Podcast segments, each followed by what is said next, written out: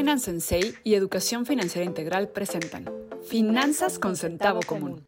Súmate a estas conversaciones para hablar de lo obvio que nadie ve y aprender de finanzas personales de forma divertida. Platicamos riendo de lo que damos por hecho que sabemos que en realidad no sabemos. Tal vez sabes usar tu dinero, pero siempre se puede estar mejor. Saber más nunca está de más. Bienvenidos. Bienvenidos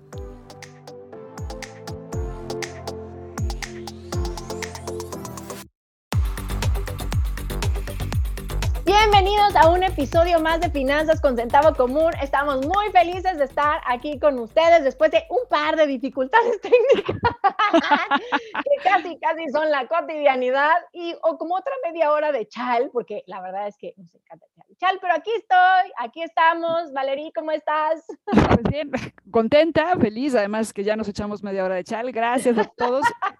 No sé si decirles, alégrense que no se tuvieron que echar el chal o lástima, se lo perdieron. Pero estamos una vez más en este espacio, Finanzas con Centavo Común. Muy contentas. Estamos, digamos, haciendo el cuarto y último episodio de la parte de hijos financieros. Ahora sí vamos a hablar de los más chiquitos, ¿no? Desde los tres años a los ocho, una cosa así. Aunque siempre estamos diciendo, siempre estamos diciendo, ¿eh? ¿qué tal? Hemos dicho en los últimos tres que las edades son solo una referencia para ustedes. Pues sí, un poco la recomendación sería, los niños más chiquitos de tres años sí no van a entender ni de qué se trata y no les acerques monedas porque capaz que se las meten a la boca y eso sí es algo que no queremos. No. Sí queremos que amen al dinero, que les guste, que lo puedan usar a su favor, no que se lo coman. Exacto. Entonces, es, o sea, hay que empezar con este tema de perderle el miedo y perderle el miedo es manipularlo, pero igual no queremos ni que se lo coman, ni que lo chupen, ni que nada de eso. Entonces, tres años en adelante, por favor. Sí, pero hay muchas herramientas para educación financiera para niños muy bonitas a través de muchas plataformas, incluida la Conducef y hay también paquetes de monedas y billetes de juguete, o sea, no es que no haya manera de iniciar una educación financiera para los más chiquitos porque no puedan utilizar billetes y monedas reales. Sí hay, sí hay posibilidad. Y la verdad es que este momento de vida para los chiquitos es increíble porque tienen muchísima curiosidad, tienen como muy poca capacidad de atención, pero mucha energía. Entonces, jugar juegos siempre está como súper padre en estas edades tienen, empiezan ya a tener como este concepto de equidad o de justicia, en donde, ¿por qué a ella le das dos papas y a mí una? Yo quiero dos papas igual, ¿no?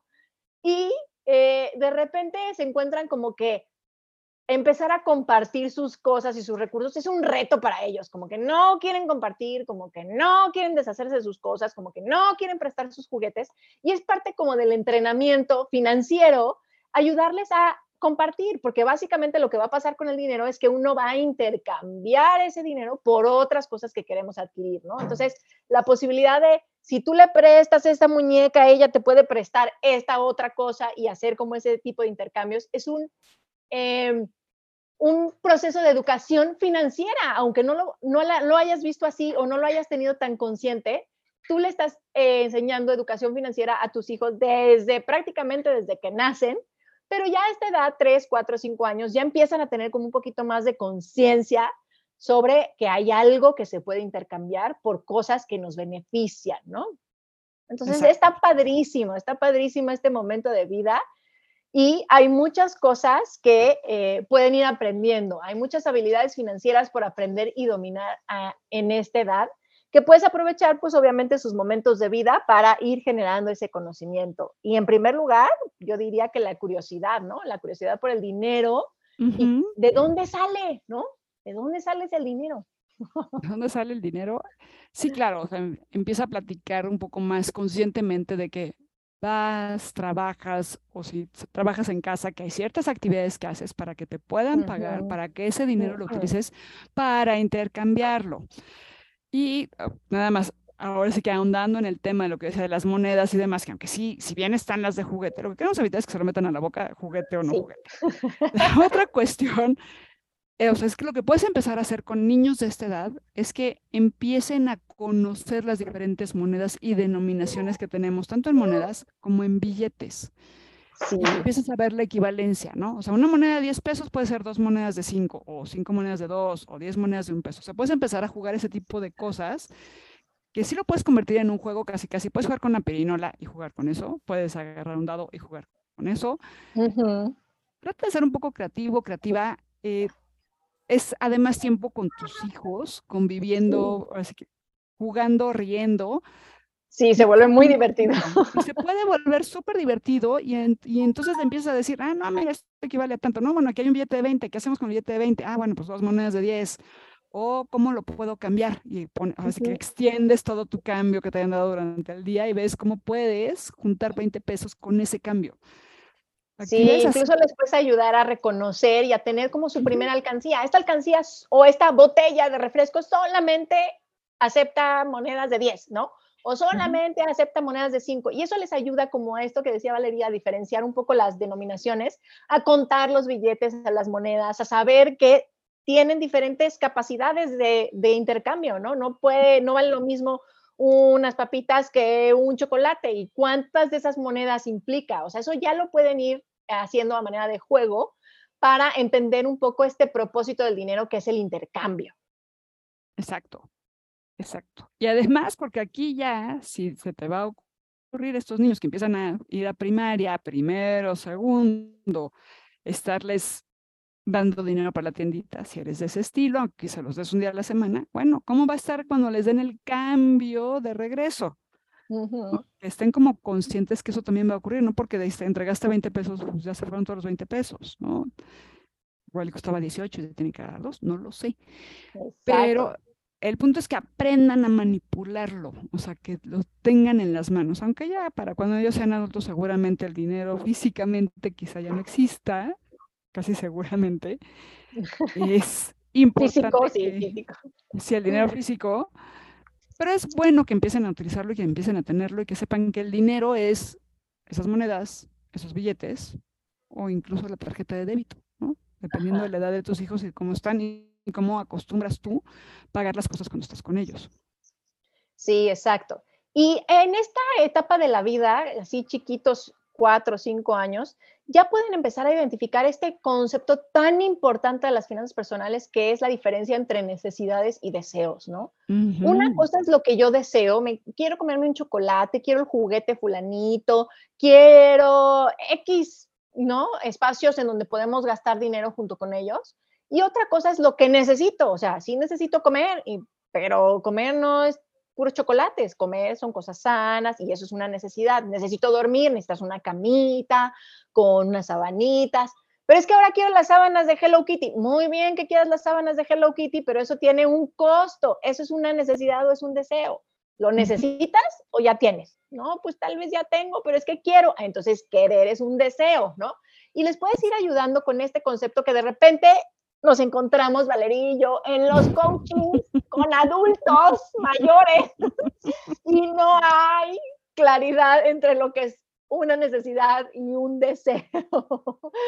Entonces, en esta edad, este concepto que es como primigenio básico, así, punto de partida de las finanzas personales, ya se puede empezar a trabajar de estas edades. Esto que quieres, ¿lo quieres o lo necesitas, no? Y creo que es un, es un eh, aspecto muy bonito de crecimiento y de risas cuando los niños empiezan a decirte, no, no, sí lo necesito, me muero sin el chocolate. ¿Cómo les puedes ayudar a entender que realmente no, no? Que realmente no se van a morir, que es un deseo y que está lindo cumplir deseos y que el dinero está lindo que nos trae nuestros deseos, pero no sobre las necesidades, ¿no? No sobre elegir lo que es importante para llevar una vida sana, saludable, feliz, ¿no? Exacto. Entonces creo que es un punto importantísimo. Importantísimo, o sea, el chocolate. O si no, empieza a señalar, si ustedes de repente salen a comer, o sea, enseña cuánto está costando comer en la calle, en donde quieran, ¿eh? La verdad es que ni siquiera voy a ponerme a criticar si es lugar de comida rápida o es un restaurante un poco más formal Sí, donde sea.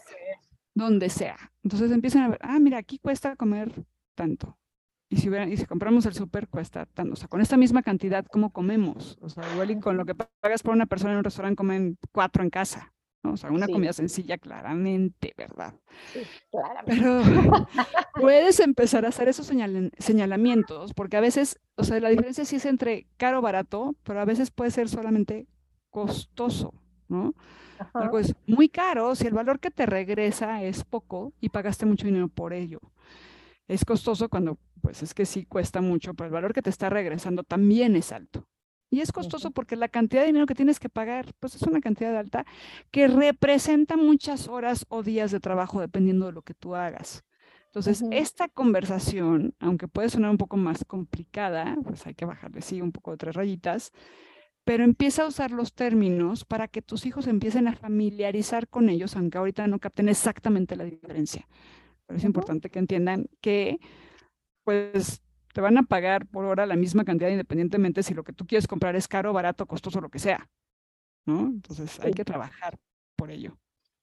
Sí, la verdad es que hay muchas cosas que se pueden hacer jugando con los niños. Incluso hay algunos juegos de mesa que son como mucho más sencillos, en donde van haciendo ciertas cosas. Por ejemplo, ya desde los dos o incluso tres años ya pueden tener como algunas actividades en la casa, como poner su ropa en su bote de ropa sucia. Este, estas actividades que pudieran ayudarte como a a enseñarles que eso genera valor en la familia, no necesariamente efectivo, o sea, pesos y centavos, dinero, ¿no? Sino que sí genera cierto valor y que hay muchos trabajos que generan valor que no necesariamente tienen una retribución económica, pero que sí valen y que son importantes y que eso les puede ayudar a tener una vida como más feliz y más tranquila, aportando ese valor que ellos ya pueden aportar desde edades tan chiquititas, ¿no? Aquí en la casa tenemos cinco años y a los cinco años ya le pone comida a los gatos, tiene su botella para ir a jugar y a comer al McDonald's, porque eso es algo que le gusta, y entonces ahí va poniendo su, su botellita con sus monedas de 10 y está pensando ya qué otras cosas puede hacer para tener más dinero porque quiere una muñeca. Está súper bien. Está súper bien porque los niños sí se involucran. O sea, lo que te quiero decir es que nunca son demasiado chiquitos para no involucrarse, sino que si tú les picas la curiosidad, ellos van a empezar a entender, te van a preguntar, les va a dar curiosidad y van a querer saber más. Y mientras más te pregunten, más les puedes contribuir tú con, tu, con todo lo que tú ya sabes, ¿no? Exacto. Y yo te daría como consejo, nunca les digas ahorita, ¿no? no trata de contestarles, de entender por qué te están preguntando. Vas a estar creando un vínculo con tus hijos para que te se puedan acercar contigo a preguntarte lo que sea, más allá del dinero. Y luego pensemos, ya lo platicamos en otro episodio, que luego las preguntas se empiezan a poner un poco más rudas conforme van creciendo. Entonces, mejor desde ahorita que son chiquitos que se acercan, oye mamá, ¿por qué? Bla, bla, bla. Contesta, dile, dame un segundito y contéstale. No evites contestar la pregunta, aunque te dé pena, aunque te sientas mal. Trata de contestarle para que ese vínculo se vaya formando y créeme que de verdad te va a ayudar muchísimo para cuando tus hijos sean más grandes. Claro, y a esta edad les hace mucha ilusión ir a la tiendita, por ejemplo, y ellos pagar, aunque no entiendan el concepto del cambio, probablemente se les pudieran ver la cara y no les den cambio, muchas cosas pueden pasar. Ayúdales junto contigo, o sea, tú sí llévalos a la tiendita, aunque digas, ay, no manches, o sea, de veras voy a ir a comprarle porquerías y se va a mal alimentar, o voy a ir a comprar un botecito de Play-Doh que cuesta 22 pesos y lo voy a malcriar. No, hazlo como ejercicio de educación financiera para ellos, porque aparte les encanta la idea de ir contigo y ellos pagar, no entienden si saben si les van a dar cambio o no, pero saben que hay, empieza a ver ahí ese concepto como muy fundamental del intercambio y creo que es maravillosísimo hacer estos ejercicios con ellos, ¿no? Que paguen ellos en, en el camión cuando se suben, sus monedas, que puedan tener su primer cochinito o su primera rana que suena, ¿no? cuando le echan monedas. este, ese tipo de actividades a ellos les encantan. Hay, por ejemplo, cochinitos que son transparentes y eso les da muchísima emoción porque se va llenando. Muchas cosas puedes hacer con ellos y como les decíamos, ¿no? Hay muchísimas actividades para niños de educación financiera. Eh, una de las plataformas que a mí más me gusta es la Conducef. Ahí aprovecha tener juegos de mesa, actividades y cosas que puedes aprender para los más chiquitos para irles eh, ayudando a crecer en su educación financiera. Así que creo que hay cositas que se pueden tomar en cuenta sobre, esta, sobre este espacio para los más chiquitos y desde chiquititos, ayudarles a tener un, un, gran amor por el dinero como herramienta útil que tenemos en nuestra vida, ¿no? Exacto. Y si tú no sabes bien por dónde empezar, acércate a estas herramientas que bien dice Marijó, y aprendan juntos. O sea, no porque no sepas, no lo se lo permites a tus hijos. Entonces, pues aquí. Acércate con nosotros, nosotros también te podemos acompañar, ¿no? Ah, claro. Ah, pero por supuesto, ¿cómo se me pasó ese detalle tan importante? Exacto. Nosotros también te podemos ayudar, porque acuérdate que acá, al menos yo lo que quiero es hacer de esta generación una generación financieramente inteligente. Entonces, si bien no trabajo con los niños súper chiquitos, sí trabajo con los papás y las mamás. Entonces, con mucho gusto puedo ayudarte en pasarle estos mensajes a tus hijos y en cómo irles hablando y cómo irles diciendo porque es importante que sepan, ¿no? Entonces, pues bueno. Entonces les vamos a dejar unos puntitos, ¿no? Unos puntitos, exacto. Unos puntitos como para que eh, hagamos un poquito de resumen de lo que platicamos aquí. Así que lo primero que yo te diría, punto número uno, es aprovecha la curiosidad de tu hijo, la edad que tenga. Es una gran puerta de entrada, sobre todo empezar a trabajar en temas de dinero, la curiosidad. Ahí, atácala. Exacto, atácala, aprovechala. Punto número dos, no pierdas oportunidad en hacer la diferencia entre necesidades y deseos cada vez que vayas a comprar algo, cada vez que vayas a comer. Cuando haya oportunidad, solo platícalo. No se trata de aleccionar, se trata de ir permeando el mensaje poco a poco. Así como estamos en, sí, por favor, gracias, ¿no? que todos nosotros decimos, por favor, decimos gracias. Bueno, esto es una necesidad, este es un deseo. ¿no? Y así vas, y eso créeme que les va a ayudar muchísimo para cuando sean adultos. Y punto número tres, Marijo. Punto número tres, ayúdales a entender el propósito del dinero que es el intercambio. Ayúdales a entender que es una herramienta y que solamente les va a facilitar las cosas. El dinero es un facilitador. Así que ayúdales a que ese dinero les permita cumplir sus sueños, a que entiendan que es un intercambio y si van juntando sus propias monedas, pueden intercambiarlas por algo que más quieran, ¿no? Exacto. Pues muy bien, entonces recuerden, este episodio, ¿saben? Tienen ustedes hijos que tengan así entre 3 y 8 años. Espero que lo hayan disfrutado. Si lo escucharon y no lo disfrutaron tanto porque sus hijos no están en esa edad, seguramente conocen a alguien que sí tiene hijos de esa edad. Entonces, por favor, compártanselo y entre todos déjenos cinco estrellitas cada quien. No, no crean que entre todos, uno una estrellita y otro estrellita así. No. Cada quien sus cinco estrellitas, por favor, se los vamos a agradecer muchísimo. Sí, muchas gracias. Acuérdense que nos pueden oír en las plataformas de podcast de su preferencia, eh, Spotify, Amazon Music y Radio Y nos pueden escribir a finanzas con si tienen algunos otros temas que quisieran que platicáramos. Exacto. O si quieren que andemos un poco más en este, uno nunca sabe. Uno nunca sabe. Así que aquí estamos para seguir platicando, para seguir compartiendo con ustedes, haciendo lo obvio que nadie ve un poquito más obvio. Y acuérdense que, pues con el dinero, a lo mejor sí sabemos, pero siempre podemos estar un poquito mejor. Exacto. Pues bueno, nos escuchamos a la próxima. Hasta la próxima. Bye bye, Valerie. Bye, Marijo.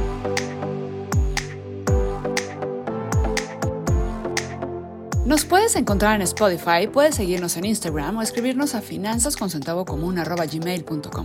Recuerda compartir este podcast con quien creas que le pueda servir y déjanos cinco estrellitas. Gracias por apoyarnos.